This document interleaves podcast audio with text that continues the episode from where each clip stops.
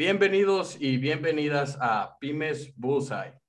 Yo soy Jerry y hoy contamos con el honor de estar con Hugo Lamas, CEO de la empresa Cátodo Lightning en Aguascalientes. Esto es el primer episodio de Pyme Entrevistas, donde entrevistamos a dueños de micro, pequeñas y medianas empresas en su trayecto por este mercado aportante del 52% del PIB nacional mexicano. Bienvenido, Hugo. ¿Cómo estás? ¿Cómo te trata el día de hoy? ¿Qué onda, güey? Pues muy bien, muchas gracias. Ahora sí que pues, ya descansando, eh, pues, pues ahora sí que descanso de, de Jueves Santo, ¿no? Y aprovechar ahora sí que esta oportunidad de poder participar en Pymes Bullseye, primer podcast en el que me invitan. no sé si fue por todo lo que dijiste o porque nomás soy tu primo, güey, pero te agradezco mucho. el agradecimiento viene para ti. Eres como quien dice el padrino de este programa y eres, esto es un espacio para ustedes. Abramos la conversación platicando de ti. ¿Quién es Hugo Lamas? Soy un arquitecto común y corriente, únicamente pues con el gusto de la luz. Yo soy Hugo Lamas, arquitecto aquí en, la ciudad de Aguascalientes. Tengo una empresa, como ya bien les mencionó aquí Jerry, Catodo Lighting. Nos dedicamos a todo lo que viene a ser pues el diseño de proyectos de iluminación arquitectónica y sistemas de control pero nuestro nicho de negocio está enfocado a todo lo que viene a ser la comercialización de estos sistemas. Ya, ya. Entonces, estamos hablando de proyectos qué tan grandes. Estamos hablando de, puede ser un regular Joe, un Juan común, o necesariamente estamos hablando de proyectos ya un poco más grande la escala. De todo, ¿no? Nos enfocamos a proyectos que vienen a ser desde residenciales, comerciales, institucionales, urbanos, recreativos, cualquier escala que podamos nosotros eh, trabajar, ¿no? La empresa es una empresa multidisciplinar. Yo soy arquitecto, pero este, cuento con un equipo de trabajo de, pues ahora sí que de muy joven, muchos muchachos que están enfocados en el área eh, de la parte de la electrónica, de la arquitectura, del diseño interior y del diseño industrial. Por lo tanto, pues es trabajar desde una perspectiva pues eh, rica en la cuestión de, diseño y de las soluciones que podemos ofrecer para, para nuestros clientes, algo que lo hace, la verdad es que muy divertido. La diversidad de opiniones, la diversidad generacional, más ahorita que vivimos en un punto donde se convergen muchas ideas distintas, siempre enriquece la cultura pues no solo personal, la cultura empresarial, la cultura del mercado y yo creo que, eso es algo que pues va, a impulsar, ¿no? Sigue impulsando y va a transformar la sociedad en general y, y los negocios también. Entonces, entremos un poquito más. ¿Por qué, ¿Por qué decidimos arquitectura desde un principio? ¿Qué, ¿Qué es lo que nos apasionó? ¿Qué es lo que nos gustó de eso? ¿Por qué decidimos entrar a, a esta carrera? Fíjate que es una historia bien graciosa porque, pues no sé si te acuerdas, de hecho esta plática va a haber demasiada familiaridad porque pues somos primos, güey, ¿no? Entonces nos conocemos desde que nacimos. Entonces, de hecho, toda esta historia también tiene que ver, pues de hecho, en situaciones que, que vivimos de niños. Uh, digo que es una historia graciosa porque la decisión de estudiar arquitectura, pues se da por allá de cuando yo tenía alrededor de este, 14, 15 años, que estaba pues ahora sí que en secundaria. Y no sé si recuerdas, pero uno de nuestros principales pasatiempos o los juegos que, que más jugábamos era el juego de los Sims. este juego donde pues, nosotros este, construíamos nuestras casas, nuestro hábitat y empezamos a, a, ver cómo la gente o cómo los usuarios, estos pequeños personajes de Sims que creábamos, se desenvolvían en el espacio que nosotros íbamos construyendo.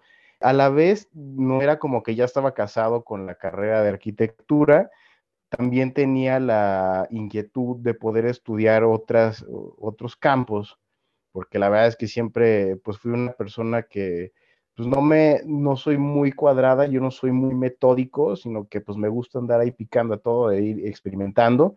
Y también un área que me interesaba muchísimo era el área de, de, la, las tecnologías de la información, ¿no? Todo lo referente a computadoras. Pues conforme fue evolucionando las cosas, las circunstancias que uno vive en la secundaria, en la prepa y empezar a conocer el campo laboral, pues la verdad es que me gustó muchísimo el tema de, de, de la, la, arquitectura, porque a final de cuentas era crear, ¿no? Construir, es, amoldar un espacio para que alguien más lo pueda disfrutar.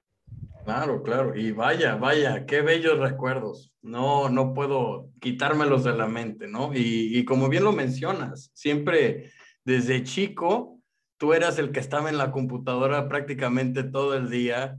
Hacíamos hasta videos donde a un servidor le tocaba hacer la voz de, del tío, un tío que tenía una, una expresión muy aguda. Y bueno, para todos los que nos están escuchando, tenía una frase que esa frase es icónica en, nuestra familia. Esa frase es el famosísimo yuju yuju. y cómo olvidarlo. Total, hacíamos una sarta de diferentes cuestiones y como bien lo menciona Hugo, siempre diferenciábamos, siempre hacíamos las cosas distinto y siempre, siempre se veía que, que, Hugo quería buscar algo diferente. Entonces, ahí es donde nace y, gracias por compartirlo, Hugo. Ahora, ya hablamos de la arquitectura. ¿Qué de importante tiene este rollo de la iluminación? Digo, ¿acaso eres un ser evolucionado que busca la luz? ¿O por qué, por qué iluminación? ¿Qué, qué es lo que te, te hizo tomar esa decisión por especializarte allá en Barcelona en la parte del lighting, en la parte de, de iluminar espacios. Así como lo, lo, mencionas con todo este tema también de las animaciones, la creación de contenidos o este, pues todo lo que se podía lograr desde una herramienta digital, para mí siempre me gustó, la verdad, el hecho de la creatividad, ¿no? O sea, el crear cosas. Eh, ¿Por qué la cuestión de la luz? Cuando yo estaba en la carrera, pues siempre todos los diseños me gustaba involucrar el tema de las luces, pues para crear sensaciones en el espacio. Mm, hacíamos celosías, hacíamos pues, este, perforaciones, bueno, hacía más bien, no hacíamos. Y todas estas atmósferas que se creaban, pues la verdad es que me intrigaban muchísimo el hecho de la creatividad, para mí el arquitecto no es ser el que hace casas o el que construye casas, sino que es más bien, pues un arquitecto es el que crea espacios, el crear y el crear luz o el crear este, atmósferas en un espacio por medio de la luz. Digo, esto se está escuchando así súper poético y hasta medio es, chaqueto, güey, o sea, porque dicen, este se fue un porno, como cualquier arquitecto, ¿no? Para andar hablando de esta, de esta manera. Pues es la verdad, es lo que a mí me gustaba, pero digo, yo en la carrera, como te digo, no es que desde inicio ya sabía lo que quería, yo calé en el campo pues de la arquitectura convencional como nos la, conocemos, el arquitecto que construye casas, también estuve en cuestiones de, de urbanismo, también me metí a temas de desarrollo de arquitectura paramétrica, que es programación eh, en la computadora para generar cosas así medio locas en diseño. También piqué en la parte de la iluminación. Esto desde un área creativa, ¿no? O sea, parece más un blog, o, sea, un podcast de Arquine, ¿no? Si estoy platicando de, de esta manera. El hecho también de que me haya decidido por la iluminación fue que identifiqué, pues al ser ahora sí que alguien que estaba interesado en el tema de la luz en la arquitectura, identifiqué un área de, mercado, una oportunidad de mercado súper grande en, en, Aguascalientes y en la región, que no estaba siendo uh, ahora sí que atacada de una manera como lo demandaba el mercado. El área de la iluminación arquitectónica era un campo virgen, o yo lo veía como un campo virgen porque había uno que otro, uno que otro especialista que no se podía dar el abasto y no tenía los recursos necesarios para poder brindar al mercado lo que le estaban demandando. Por lo tanto, pues ahí fue cuando empieza ya el tema de pues, pensar esto ya de una forma no poética en, el diseño, sino desde un punto de vista de negocio, una idea de negocio. Y alrededor de ahí de 2013, yo iba en este séptimo semestre de la carrera de 10, bueno, me aventé 11, fue cuando pues dije, necesito que alguien me enseñe iluminación porque yo quiero especializarme en esto. Y la carrera en México no llevas iluminación arquitectónica de una manera académica porque es un área totalmente nueva. No, no hay todavía un sistema de estudio que lo involucre con especialistas que te puedan enseñar. Y pues ahí me empecé a familiarizar. Opté por ir a cursos de fabricantes de lámparas para aprender sobre iluminación arquitectónica me fui a México, este, durante un año estuve yendo cada mes a, tomar cursos por, por, tres días, tres días al mes, y ahí aprendí, ¿no? Y pues todo fue una manera autodidacta también, empezar a investigar, a, involucrarme con este campo, y tuve la oportunidad de que egresando de la carrera, entré a trabajar a Comercial Eléctrica, que es una tienda mayorista de, de iluminación, y ahí conocí el, el, mercado o el nicho duro del mercado, que me abrió los ojos frente a un panorama de consumo de, sistemas de iluminación que no se estaba atendiendo como, como se debía, ¿no? La gente compraba iluminación, consumía iluminación, pero de una manera hasta cierto punto burda, porque iban y compraban a Home Depot nos compraban nosotros en comercial eléctrica, muy pocos pedían un proyecto profesional de iluminación arquitectónica porque desconocían que se les podía brindar esa, esa solución, ¿no? Ese, ese negocio. Entonces fue cuando lo detecto y dije, de aquí somos, vamos a empezar a, esta idea que traía de especializarme en iluminación, a incubarla ya como un, un negocio real. Y pues decidí irme a Barcelona, porque ahí en Barcelona impartía la maestría de Master in Lighting Design en la Universidad Politécnica de Cataluña, en el Barcelona Tech. Barcelona siempre ha sido referente a nivel mundial en cuestión de la vanguardia en diseño. Dije, pues qué mejor que aprenderle a los mejores.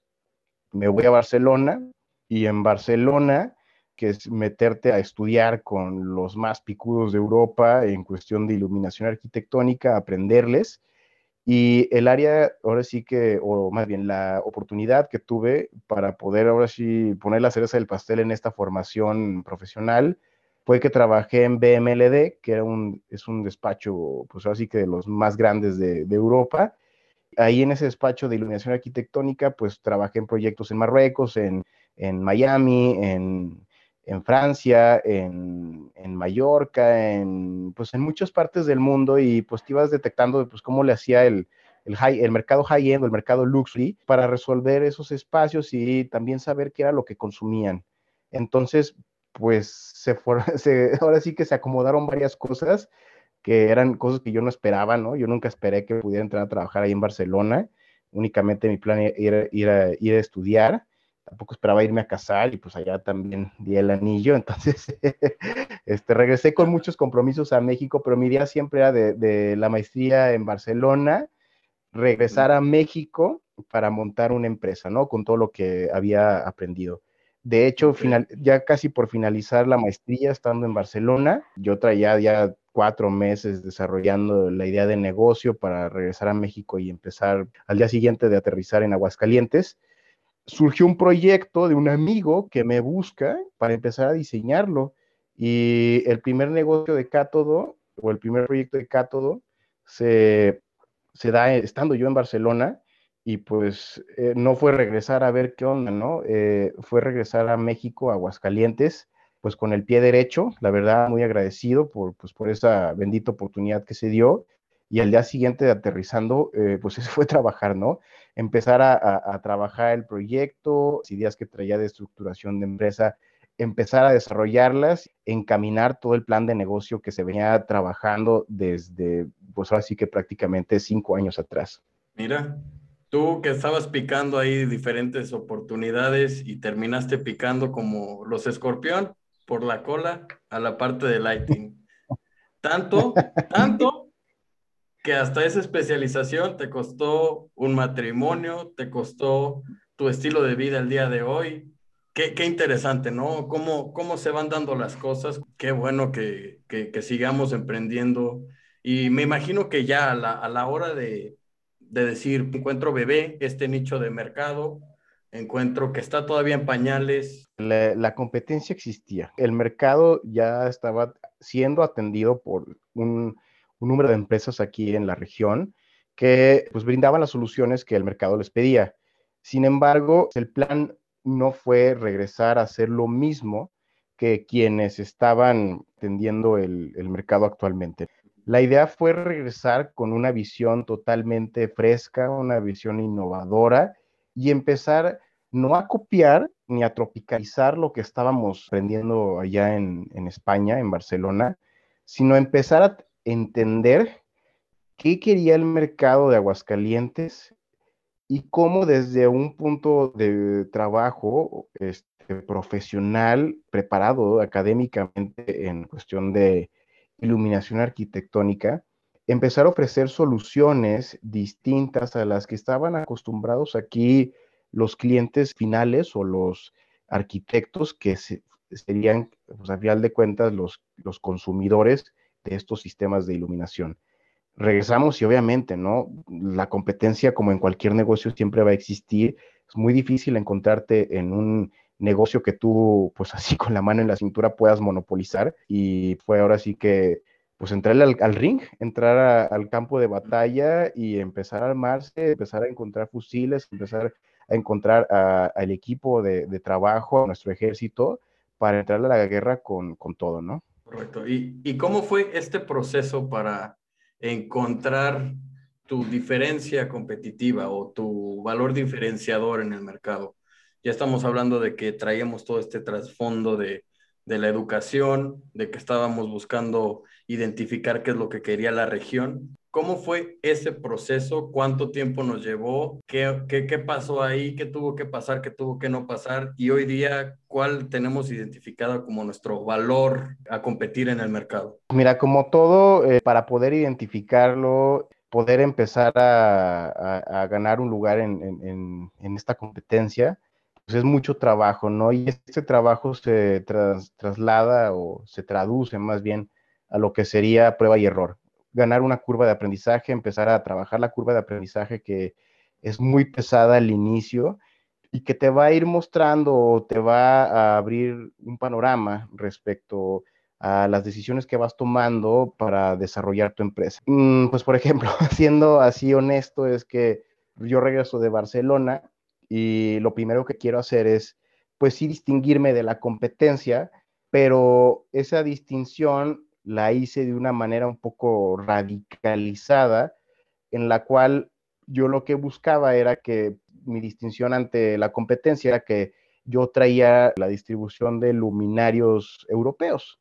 Obviamente llamó muchísimo la atención de inicio al momento de que empezamos a competir en el mercado el hecho de tener luminarios europeos nos empezó a, bloquear, o sea, nuestro mismo trayecto porque estábamos desfasados de lo que el mercado podía pagar, ¿no?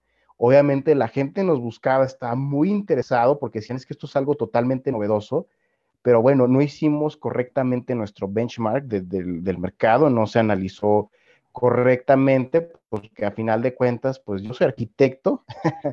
la verdad es que este trabajo de, pues como director general de una empresa o como emprendedor, pues lo tienes que ir tú descubriendo. Es muy difícil que tú digas, no, pues sí, voy a contratar a una agencia de marketing para que me haga un estudio de mercado que va a costar medio millón de pesos y me va a decir realmente la necesidad que tienes. No, o sea, como emprendedor, aquí en México, tú tienes que rascarte con tus propias uñas y hacerla de todo, ¿no? Aprender un poco de todo para empezar a abrirte camino y empezar a descubrir estas áreas que tú no dominabas. Entonces, como no hubo un benchmark adecuado, lo hice desde el punto de vista muy simplista del, diseño mismo y pues ahora sí, ahí estaban las, estaban las consecuencias, ¿no? Eh, los primeros proyectos que empezamos a tener, sí, muy fregón todo, está padrísimo todo, pero a la hora de cuánto cuesta, ay cabrón, pues esto está totalmente fuera del presupuesto que teníamos destinado para un proyecto, porque me decían, pues no, chavo, estás en Aguascalientes, no estás en Roma, no estás en Milán, no estás en Madrid.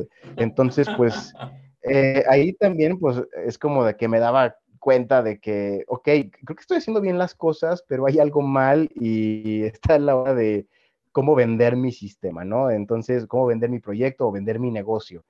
Que nosotros empezamos a detectar es que la gente sí quería, el mercado demandaba diseño, pero abordarlo desde otra manera, ¿no?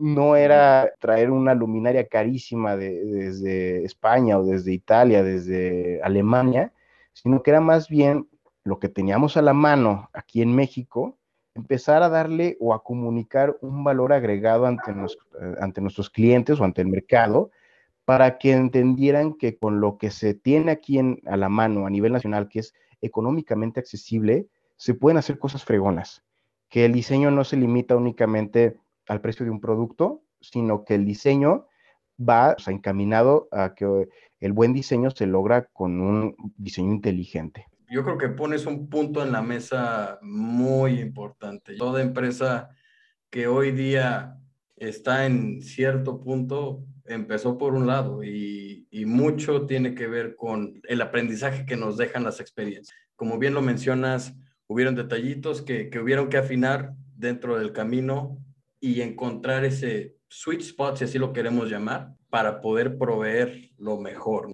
Y son cuestiones que ahorita estamos hablando de operatividad, de la operación en sí, cuestión de marketing, estamos hablando del el background que teníamos. Sin embargo, una empresa es un organismo que se compone de muchas partes. Bien, bien mencionado, hay que tener input de todos y hay que ir aprendiendo. Capaz que hoy se puede tal cosa, capaz que mañana se puede tal otra cosa y capaz que hoy tengo los recursos limitados. Hoy soy una persona y con eso a ver cómo le hago y ya en el futuro lo vamos componiendo, lo vamos, eh, lo vamos tailoreando si así lo queremos ver, lo vamos customizando o lo vamos mejorando como vaya creciendo la cartera. No se trata, creo yo, de echar toda la carne al asador desde un principio, no ir pasito a pasito e ir encontrando el camino. Sí, de hecho, así como lo mencionas, pues el, el input, o sea, el, escuchar o el ir aprendiendo la humildad de, de, un emprendedor creo que es lo más, lo más importante,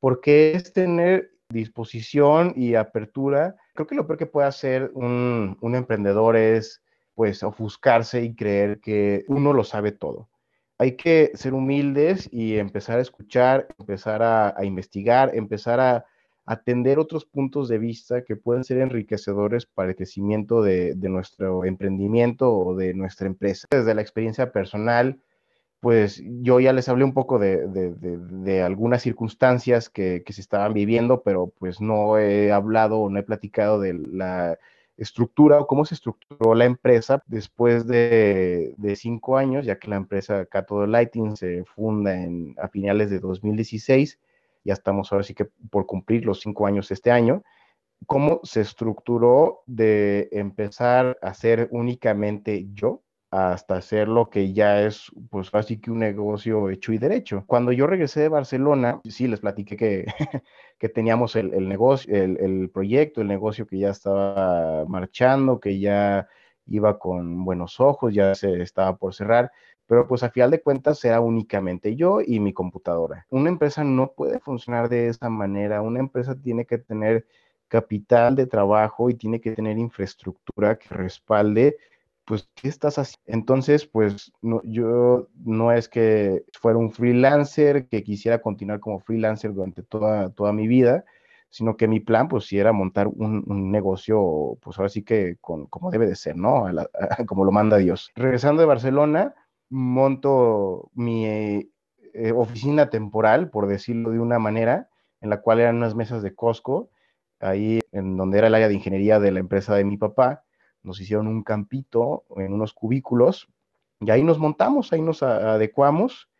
Empecé únicamente yo con mi computadora y pues conforme los proyectos se iban evolucionando durante los primeros tres meses, que gracias a, Dios y a las circunstancias se fueron dando varios, varios, varias oportunidades en este trayecto, me sobrepasó el trabajo y dije necesito apoyo, ¿no? Entonces pues es cuando empiezo a buscar quién me pueda apoyar, ¿no? Empezar a formar el capital humano o el capital de, trabajo que pueda empezar a, a, delegársele el trabajo y que me apoyen a mí y que no yo pues sea el que hace todo, ¿no? O sea, no voy a ser el todólogo que, se, que está de dibujante a la vez que está administrando y a la vez que lleva un control de inventarios, o sea, no se puede, ¿no? Uno tiene que entender que, digo, de inicio se arranca así, pero tiene que entender la posición, el perfil de cada quien en una empresa y es mejor contratar a alguien para que te apoye y que tú te enfoques en ser el director o el líder que lleva la visión de la empresa para que se cumpla la misión de la misma y eh, poder generar crecimiento. Entonces, involucro a, dos muchachas, eh, dos diseñadoras que se que contrato y bueno, me empiezan a apoyar, ¿no? Tengo que decir cómo se estructura la empresa porque pues es ahora sí que la parte básica de, de este diseño de negocio en el cual pues es una empresa familiar. Está constituida en 33, eh, 33 y 33%, pues entre mi papá, mi mamá y yo. Entonces así se hacen las primeras aportaciones, cada quien le metió 50 mil pesos y de ahí, bueno, ya conforme trabajamos muy duro, pues se ha ido creciendo esa inversión inicial para generar infraestructura de, la misma empresa. Pues para no hacerse las largas, no hacerse las aburridas, hemos ido creciendo de, esa manera y hemos ido apoyándonos, ¿no? Que es lo más importante, de, personal capacitado, de empezar a aprender, empezar a, eh, capacitarnos, que es muy, muy importante en temas de, administración, en temas financieros, en temas de, de, de RH, ¿no? Es sumamente importante para el líder de la empresa que tenga un equipo de trabajo que se lleve muy bien, o sea, no significa que sea una fiesta la empresa, pero mientras el, capital humano, o pues ahora sí que tus colaboradores se encuentren, pues ahora sí que no se encuentren a gusto más bien en, la empresa, pues vas a empezar a tener broncas y, y, no haber un rendimiento o productividad como tú lo esperabas. Entonces es empezar a aprender de todo, un chorro de áreas que pues no, no, hombre, o sea, en la carrera jamás, jamás la parte así, como por decirlo así, pura de la arquitectura te va a enseñar. Yo me acuerdo que en la carrera... Jamás te lo imaginas, yo creo, ¿no?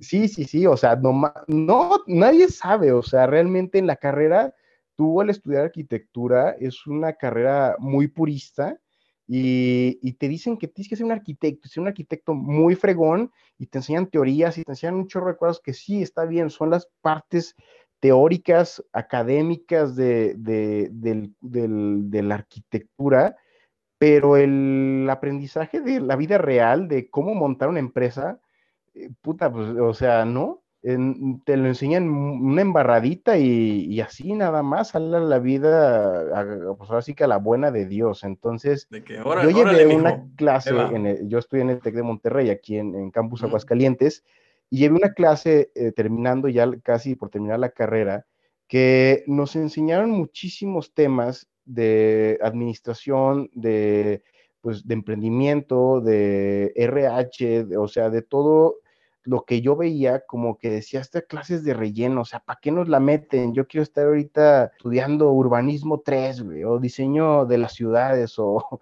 este, acabados y materiales. Ok, sí, está bien, pero de inicio yo pensé que esa clase iba a ser puro relleno, puro, puro aire, y creo que ha sido de las clases más valiosas que, eh, de las que me acuerdo que tuve en la carrera.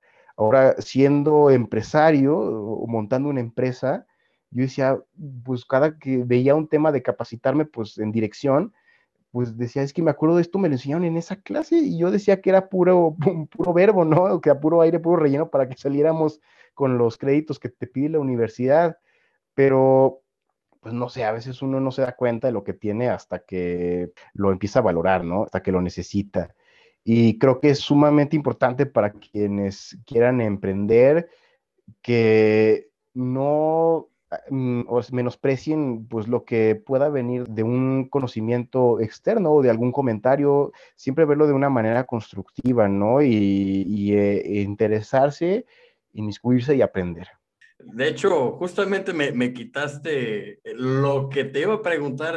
Y bueno, eh, que, era, que, era, precisamente eso. ¿Cómo, ¿Cómo es que fuimos conformando la empresa? ¿Cómo es que que fuimos generando esa inversión o cómo es que obtuvimos la inversión para abrir lo que necesitábamos en ese momento, que de igual manera, o sea, no estamos hablando de, de como diría Donald Trump, a mí me dieron dos milloncitos de, de dólares y pues con eso abrí mi, mi, primera empresa muy modestamente, ¿no? Estamos hablando de pymes, pymes familiares, de cuestiones que, que somos personas comunes y corrientes atrás de una empresa y, y cómo vamos grinding, cómo vamos haciendo esta parte de poco a poco, ir subiendo con dedicación, como, como bien lo mencionas, esta parte del de el, autoaprendizaje diario, constante, estar ahí, picarle, darle a la, a la talacha. Y aquí me quiero divergir a un tema un poco adyacente de las empresas familiares. Ah, existe allá afuera esta noción de que las empresas familiares pueden ser complicadas. ¿Con qué te has encontrado tú, Hugo, en, este sentido? De que estamos eh, diciendo que Cato Lighting es una empresa familiar. Se han encontrado con ciertos puntos que, que dicen, ay, como que está difícil acá la conversación. Eh, ¿Cómo ha fluido eso y, y, cómo nos hemos preparado para seguir moviéndonos hacia adelante? Sí, pues ahora sí que eh, es complicado, ¿no? Voy a ahorita a platicar, bueno, respondiendo, oyéndome para atrás a, esta, a esta pregunta de cómo pues empieza todo, ¿no? Esta inversión pues al final de todo no es, digo, Cátodo es una empresa familiar porque se crea o, deriva de esta necesidad identificada de, que no había una oferta en el mercado de, sistemas de iluminación adecuada en la región y la cual fue identificada no por, pues porque pues yo soy así mago, ¿no? Esta demanda se identifica porque a final de cuentas deriva desde la misma empresa familiar que es PTC Eléctrica. La, pues, la familia, mis papás tienen una empresa que es PTC Eléctrica, que es una constructora eléctrica aquí en Aguascalientes, ya con más de 35 años de historia. Y al ser ellos electrificadores, pues el mercado siempre les decía, también ilumínamelo, ¿no? Haz algo bonito. Y pues papá dice, no, soy ingeniero mecánico electricista. Pues no, no puedo, este, yo eh, hacer un diseño, yo no sé, yo no soy arquitecto, yo no soy diseñador entonces, todos los clientes se los, se los pedían y pues mi papá siempre lo delegaba a, a, pues, a otras personas que, que, él conocía. Aquí hay un ingeniero muy bueno en, en, Aguascalientes, que el ingeniero Nieva, que pues mi papá trabajó muchos años con él. Y él, pues por los proyectos se los encaminaba a él. Era de que cada proyecto le demandaban le demandaban le demandaban. Entonces, al tener un hijo que le interesaba la arquitectura, pues se identifica esta área de oportunidad. Para no hacer eh, eh, esta historia tan, tan larga, pues es una empresa familiar porque la necesidad se, deriva desde la empresa madre, por decirlo así, para crear Catodo Lighting. Mm, la empresa familiar no es como que papá, dame 10 millones de pesos y ponemos una eh, distribuidora de gasolina a domicilio, ¿no? Como se hace siempre en las parodias de, de estas empresas familiares, ¿no? Donde Junior llega y trae una idea de negocio Sí, sí, trae una, una, idea de negocio bien, bien pendeja, güey. O sea, tengo así, perdón. A mí me gusta así hablar con, con, las cosas tal como, como son. Pedir dinero. Obviamente, ya después vimos que esa idea no está tan mal, ¿no? Del Javi Noble cuando fue la escasez de gasolina, pero no, me refiero al hecho de mamar la chichi y, y, y, y exprimir, exprimir, exprimir con, no con planes de negocio estructurados, sino únicamente por el hecho de hacerse valer, valer como si estuviéramos trabajando. No es el caso. Aquí eh, se trabajó pues prácticamente casi por 10 años un plan de negocio en el cual pues se tuvo que ahorrar. De inicio se empezó a ahorrar, así mis papás son súper de la idea de, de, ahorrar, de ahorrar y de ahorrar, o sea, desde que soy niño, eh, pues no me dan domingo, lo metí en una cuenta en el banco. Entonces, yo, te acuerdas, yo soy nunca nos dan domingo. Yo soy no, pues ya está en, el, en, el, en el Bancomer. y no, no estoy en el, está en el Bancomer el dinero, pues no, no tocamos y pues se fue juntando y pues siempre así el plan, ¿no? Para lograr las, los grandes sueños había que ahorrar. No es como que el dinero se creaba de, de la noche a la mañana, no somos millonarios. Es, ahora sí que, pues, el, la empresa familiar, que 35 años de muchísimo trabajo y se empezó a ahorrar sin saber para qué, pero se sabe, sin, bueno, sin saber para qué en concreto, pero sabía que era para un plan de negocio, para un negocio cuando egresáramos de la carrera. Entonces fue así, ahorrarle, ahorrarle, meterle unos cuantos pesos mensuales, semanales, para que en un futuro se fueran a aprovechar como una inversión, ¿no? Para montar algo. Entonces la empresa inicia yo tenía mis ahorros personales y que eran de 50 mil pesos, que realmente no es una cifra descomunal, pues para empezar una, una, empresa, de hecho hasta es poco, porque ¿qué haces con 50 mil pesos? Pues tienes que ingeniar. Yo aporté 50 mil pesos y para irnos a partes iguales, mis papás aportaron 50 mil pesos cada uno. Más que la aportación económica, yo creo que aquí lo que más valoro de la aportación de cada uno de los socios es que cada quien tenía una visión que, se, que volvía complementaria a este grupo interdisciplinar de trabajo como consejo de administración. Yo soy arquitecto, yo sabía la manera operativa, tenía identificado perfectamente cómo funcionaba el mercado. Mi papá es, pues él ya dirección, o sea, de una empresa durante 35 años, sabía perfectamente de, de PAPA este, cómo gestionar una empresa, dirigir una empresa. Y mi mamá, pues que es la parte contable, financiera de, de las dos empresas, pues ella aportó todo ese conocimiento, pues para que la empresa no quebrara, ¿no? Que no fuéramos a cometer estupideces con cuestiones económicas y que nos fuéramos a, a, ir a la fregada, ¿no? No solamente fue ese ahorro, esto fue como la aportación inicial para crear capital de trabajo, o sea, crear capital de inversión para convertirlo en activos. Con ese primer, pues ahora sí que recurso que teníamos de 150 mil pesos, financiamos el primer proyecto que tuvimos, ¿no? O sea, se compró el material para suministrar este primer proyecto que se gestó desde Barcelona, que fue el desarrollo residencial Muralia. Si no hubiéramos tenido nada de, capital, pues no hubiéramos podido crear esta, esta venta. Porque al final de cuentas, cuando tú empiezas un negocio y cuando no eres nadie, pues no puedes solicitar créditos a los proveedores, pues no te conocen. O sea, todo lo tienes que hacer eh, pagando de contado y pues todos tus ahorros tienen que ser pues, de esa manera, ¿no? A final de cuentas, comprar material, comprar activos que luego se van a, vender, ¿no? Es mercancía que después vas a vender y vas a obtener un, retorno de inversión con la utilidad que vas a generar. Entonces, ahora sí que así se fue, fue la estrategia, empezar a, comprar material, venderlo, a comprar material y venderlo, y así, hasta generar un volumen que nos permitiera tener un flujo pues ya eh, que pudieran estabilizar un poco este tema en, la empresa. Porque luego pasa que me cae mi primera utilidad, mi primer venta, ¿y qué hago? Pues me endeudo con, comprando un camionetón o cosas así, ¿no? O sea, y le sucede muchísimo aquí a, a los arquitectos en Aguascalientes o a cualquier emprendedor que les cae su primer lanita y, o el anticipo de un cliente que no es tu dinero y te lo gastas en en cosas personales y no, no, no, así no funciona. A una empresa se le empieza a sacar el dinero a partir de los 15 años de vida. Ahorita no, ahorita es puro eh, generar, generar, generar, generar. Es reinvertir el, dinero el dinero que, acabas de, de, ganar, ¿no? Y bueno, pues así se hizo y aparte teníamos un ahorro ahí apartado, pues para empezar a consolidar la infraestructura de la empresa porque no íbamos a retirar toda esta utilidad pues para de repente crear un, showroom o unas oficinas. Esto se fue un ahorro de 10 años donde con los 300 eh, mil pesos que se juntaron de, inversión, pues se construyó el showroom donde ahorita estamos, son nuestras oficinas donde estamos asentados, pero funge como área de diseño o área operativa más zona de exhibición. O sea, se hizo todo un plan para poder sacarle el mayor jugo a todo lo que estuviéramos invirtiendo. No únicamente se quedó como área de trabajo y hacer el showroom por otro lado, ¿no? Porque íbamos pues, a gastar muchísimo. Entonces, pues más que nada es diseño inteligente, ¿no? De los activos que íbamos teniendo.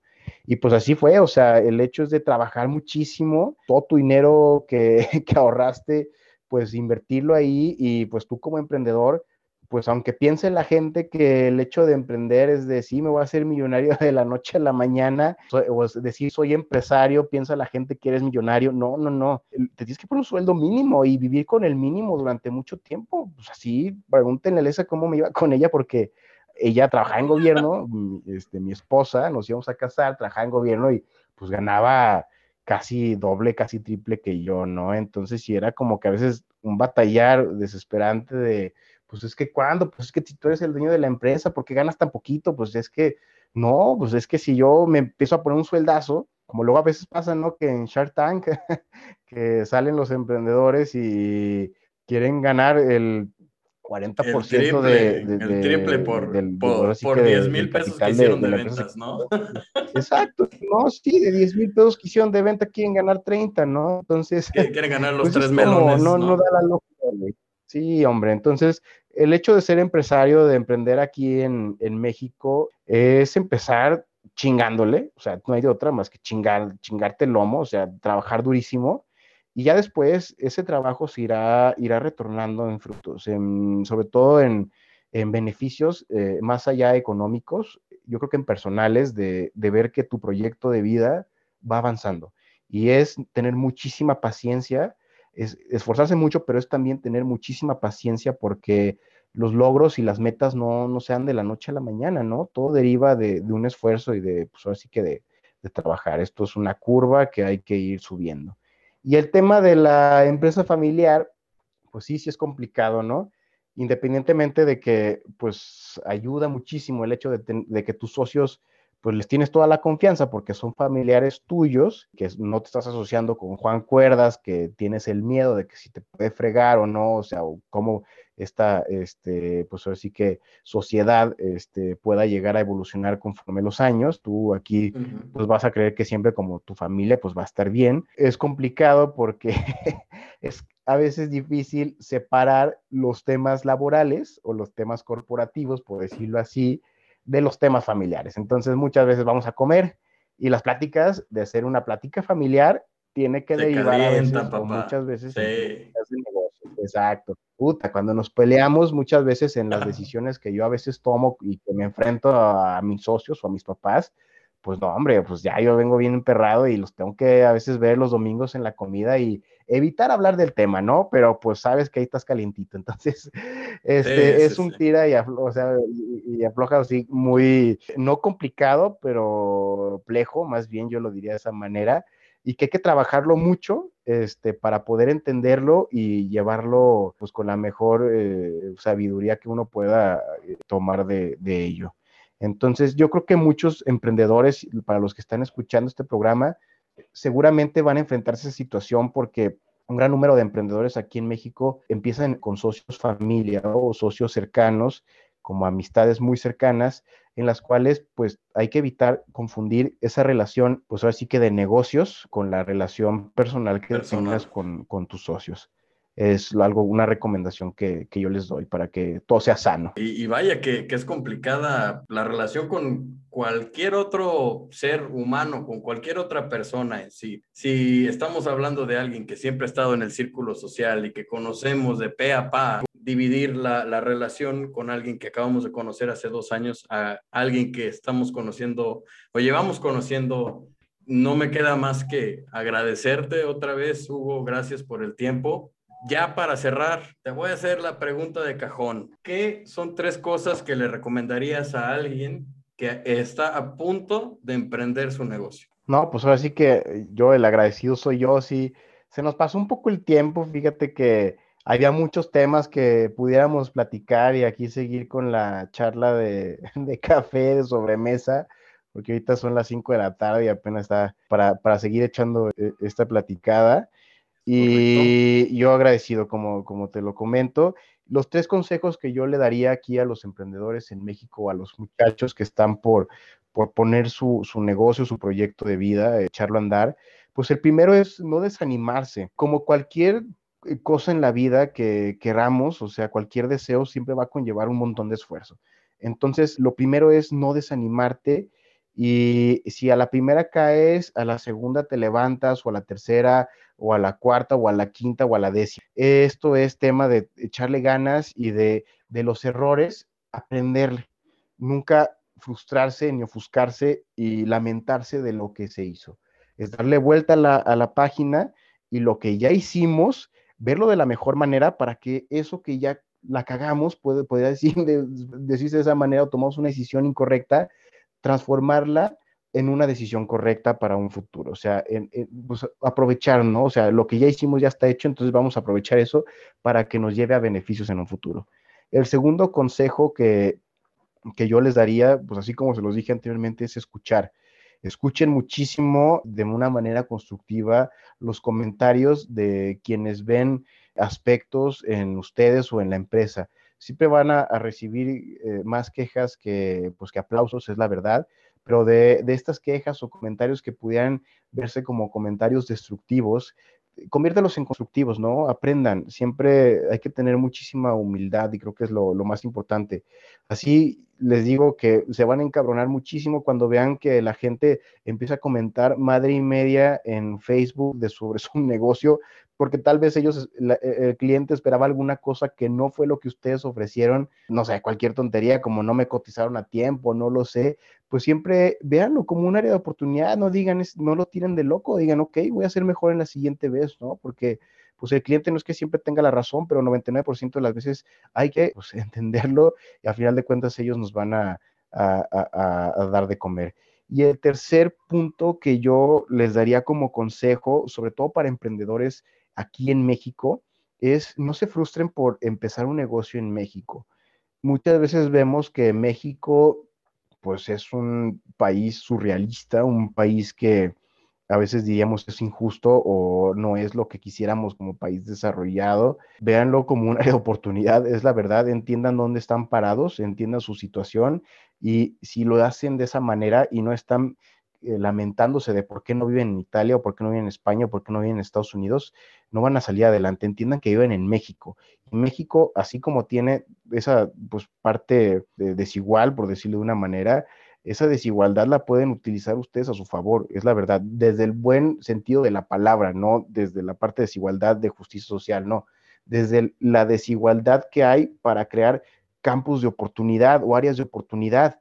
Eh, hay mercados vírgenes de muchas este, cosas o de, muchas, eh, este, de, muchos sectores donde se demanda soluciones que nadie puede eh, ofrecer porque hay campos que están sobresaturados porque todos quieren hacer eso, por eso me refiero a esta desigualdad, utilicen esta desigualdad de que no busquen ir a donde todo el mundo está, vayan a esta parte de la balanza donde no hay nadie, que nadie está trabajando, o sea, capacítense, investiguen, trabajen mucho y seguramente les va a ir muy bien. México es un país de oportunidades, por eso los españoles se vinieron hace 500 años aquí, era el nuevo mundo, sigue siendo el nuevo mundo en muchas cosas.